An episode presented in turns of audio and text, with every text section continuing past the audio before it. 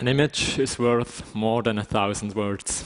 So I'm going to start my talk by stop talking and show you a few images that I recently captured.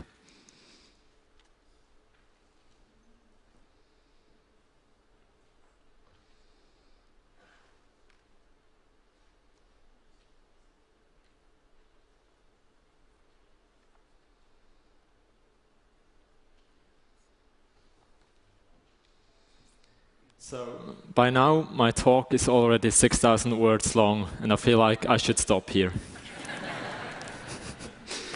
At the same time, I probably owe you some explanation about the images that you just saw. What I'm trying to do as a photographer, as an artist, is to bring the world of art and science together. Whether it is an image of a soap bubble captured at the very moment where it's bursting, as you can see in this image, whether it's a universe made of tiny little beads of oil paint, strange liquids that behave in very peculiar ways, or paint that is modeled by centrifugal forces. I'm always trying to link those two fields together. What I find very intriguing about those two is that they both look at the same thing. They are a response to their surroundings. And yet, they do it in a very different way. If you look at science on one hand, science has a, is a very rational approach to its surroundings, whereas art, on the other hand, is usually an emotional approach to its surroundings. And what I'm trying to do is I'm trying to bring those two views into one, so that my images both speak to the viewer's heart, but also to the viewer's brain. Let me demonstrate this based on three projects. The first one has to do with making sound visible. Now, as you may know, sound travels in waves. So if you have a speaker, a speaker actually does nothing else than taking the audio signal, transform it into a uh, vibration, which is then transported through the air, is captured by our ear, and transformed into an audio signal again. Now I was thinking, how can I make those sound waves visible. So I came up with the following setup. I took a speaker, I placed a thin foil of plastic on top of that speaker, and then I added tiny little crystals on top of that speaker. And now if I would play a sound through that speaker, it would cause the crystals to move up and down. Now this happens very fast in a blink of an eye. So together with LG, we captured this motion with a camera that is able to capture more than 3,000 frames per second. Let me show you what this looks like.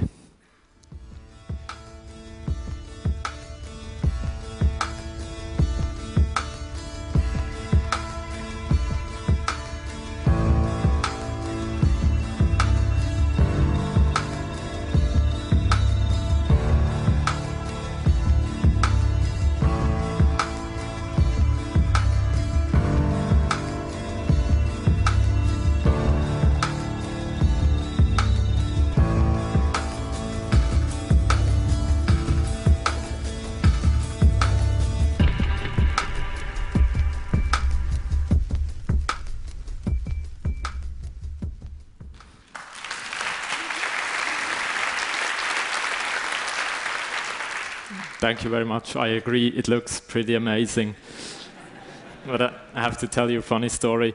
I got an indoor sunburn doing this while shooting in Los Angeles.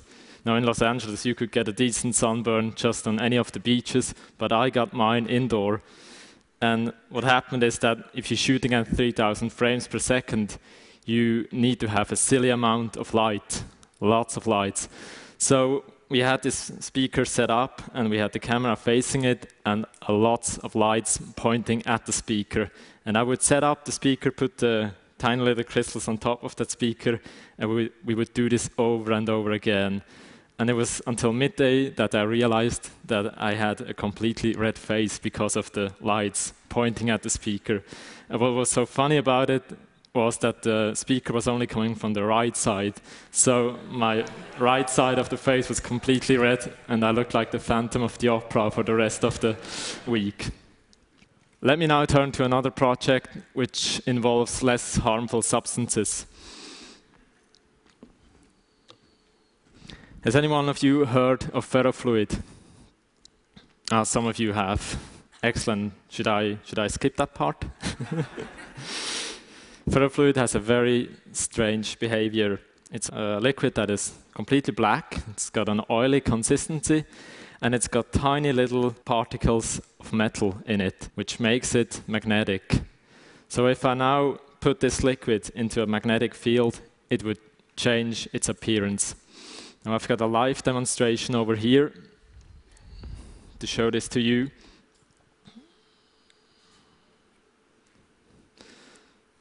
So I've got a camera pointing down at this plate, and underneath that plate there is a magnet. And now I'm going to add some of that ferrofluid to that magnet.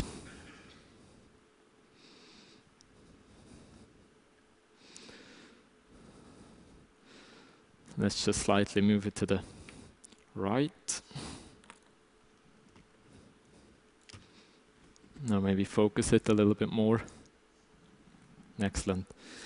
So what you can see now is that the ferrofluid has formed spikes, and this is due to the attraction and repulsion of the individual particles inside the liquid.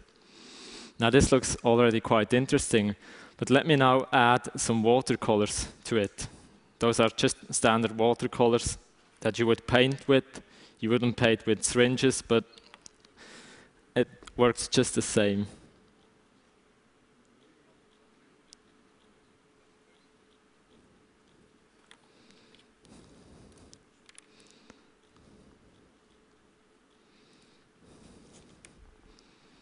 So what happened now is when the watercolor was flowing into the structure, the watercolor do not mix with the ferrofluid.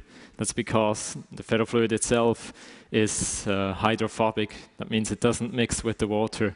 And at the same time, it tries to maintain its position above the magnet, and therefore it creates those amazing looking structures of channels and tiny little ponds of colorful water paint. So that was the second project. Let me now turn to the last project, which involves the national beverage of Scotland. this image and also this one were made using whiskey. Now you might ask yourself, how did he do that? Did he drink half a bottle of whiskey and then draw the hallucination he got from being drunk onto paper. I can assure you I was fully conscious while I was taking those pictures. Now, whiskey contains 40% of alcohol, and alcohol has got some very interesting properties. Maybe you have experienced some of that properties before, but I'm talking about the physical properties, not the other ones. So when I open the bottle, the alcohol molecules would spread in the air, and that's because alcohol is a very volatile substance. And at the same time, alcohol is highly flammable. And it was with those two properties that I was able to create the images that you're seeing right now. Let me demonstrate this over here.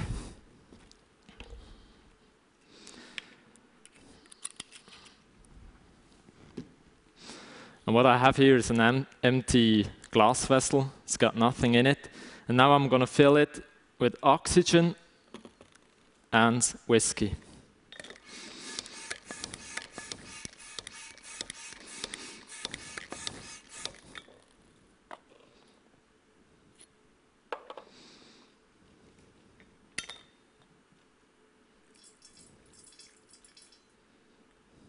That's more.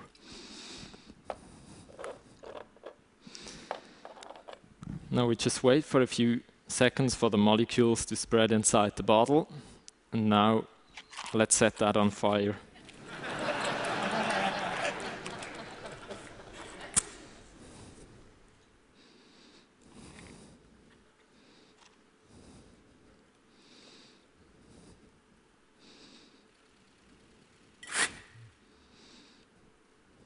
so that's all that happens goes really fast and it's not that impressive. I could do it again to show it one more time, but some would argue that this is a complete waste of the whiskey and that I should rather drink it.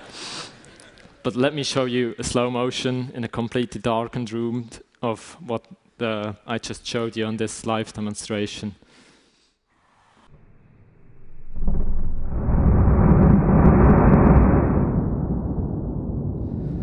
So what happened is that the flame would travel through the glass vessel from top to bottom, burning the mix of the air molecules and the alcohol.